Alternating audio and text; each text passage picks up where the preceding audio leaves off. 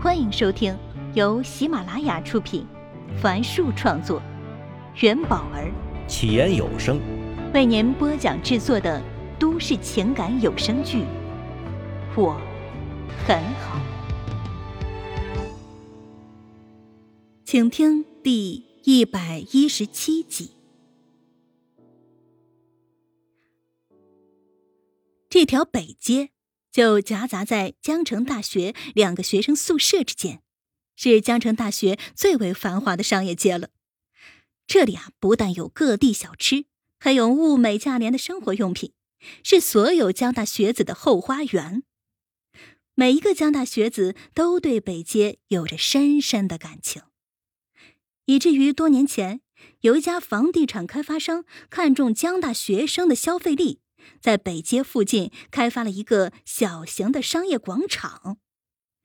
他们原本以为广场会取代北街，但事与愿违，北街屹立不倒，可那家广场却门可罗雀，很多店铺外都张贴着“转让旺铺”的字条。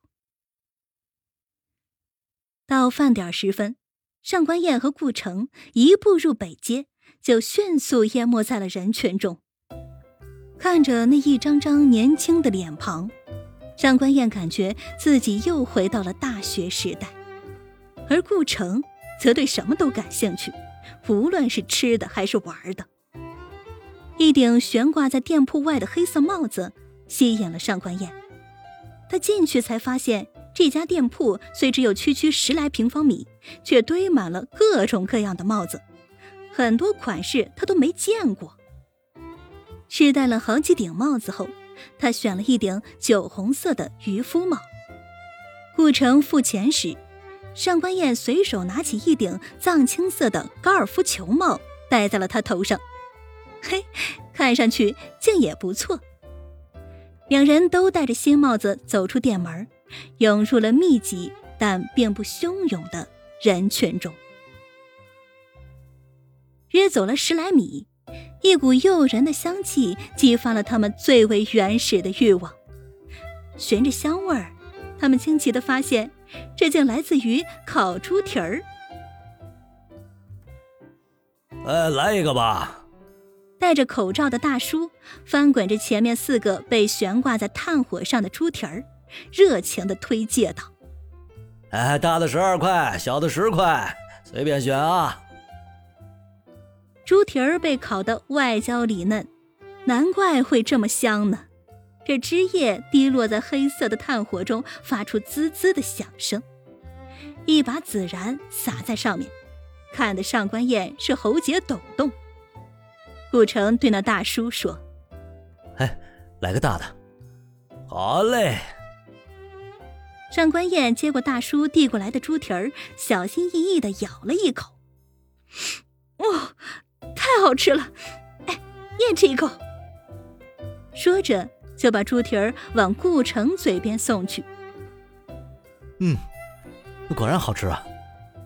那，要不再来一份啊？望着前方冗长的人群，顾城摇摇头说：“不了，咱们去前面看看。”没走几步。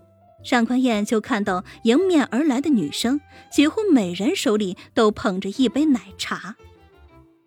哎，我们去喝奶茶吧，他建议道。顾城对这奶茶没什么研究，觉得只要奶茶店的名字好听，店招牌漂亮，营业员穿戴整齐，那就是值得信任的。上官燕见他愣在那里。知道他又犯了选择障碍症，便偷偷一笑，拉着他进了离他们最近的一家奶茶店。欢迎光临。上官燕指着悬挂在上方的液晶电视屏幕里的菜单说：“哎，奶茶店怎么也卖拿铁啊？拿铁不是咖啡的吗？”顾城笑了起来：“哈哈，这咖啡里的拿铁啊。”是咖啡里面加了纯奶，奶茶店里的拿铁呢，应该是红茶里面放了纯奶吧？嘿，你说的是不是真的呀？上官燕面露疑惑。先生说的没错，是这样的。负责点单的营业员忙解释道。就这样，二人各端着一杯奶茶，走到北街的尽头。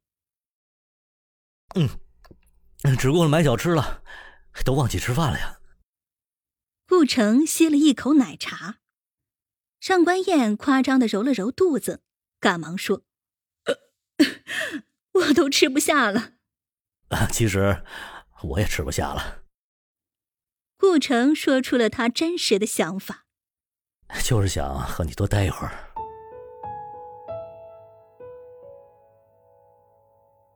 上官燕没说话，望向前方。不远处的校园已亮起了路灯，米白色或淡黄色的灯光点缀在校园里的角角落落。两人肩并肩走到了学校操场。这里灯光幽暗，有着别处所没有的意境。他们围绕橘色跑道的田径场慢慢走着，两人谁都没说话。与他们擦肩而过的学弟学妹们的谈话，不时飘入他们的耳朵。哎呀，我天！这次考试我肯定过不了。我一看那些题目，我就想睡觉。你说我要不要表白呀？都憋死我了！我爸爸这个月不给我生活费了，说我上个月瞒着他去上海看演唱会，太不务正业了。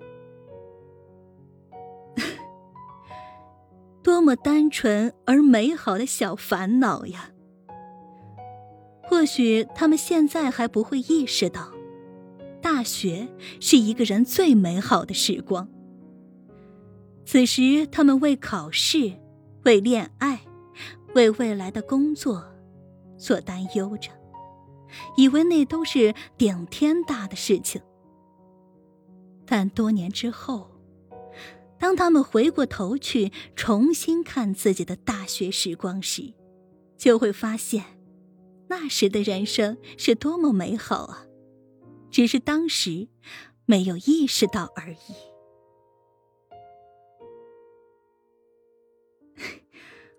我们生二胎吧。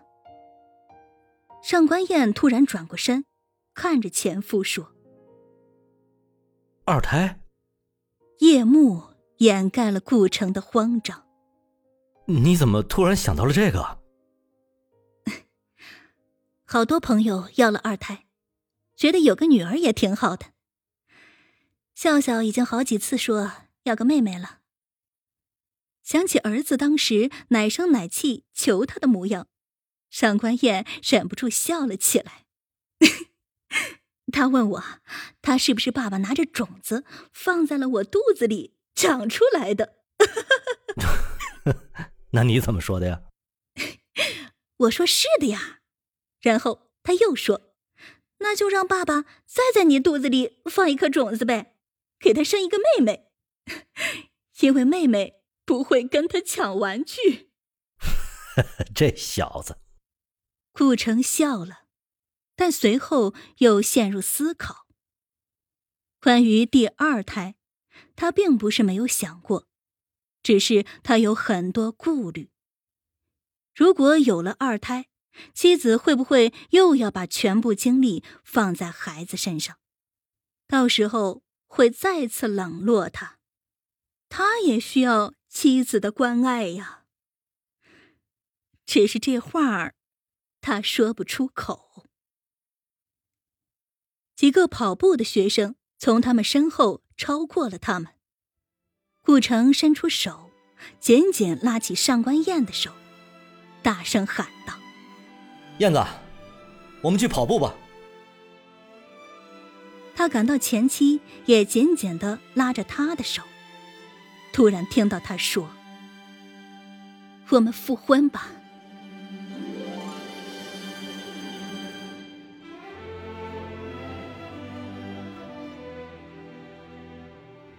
自从那晚从江城大学回来后，上官燕就想选一个日子，准备去复婚。在前一夜他将二人的户口本、身份证一起放入了包中，以备明天之用。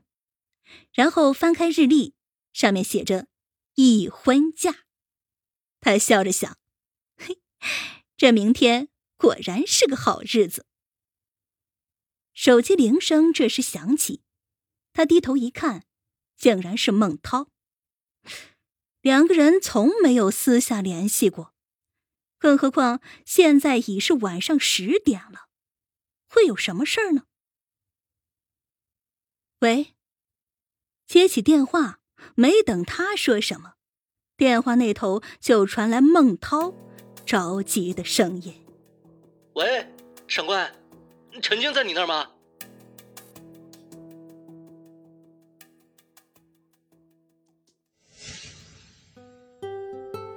本集已为您播讲完毕，感谢收听。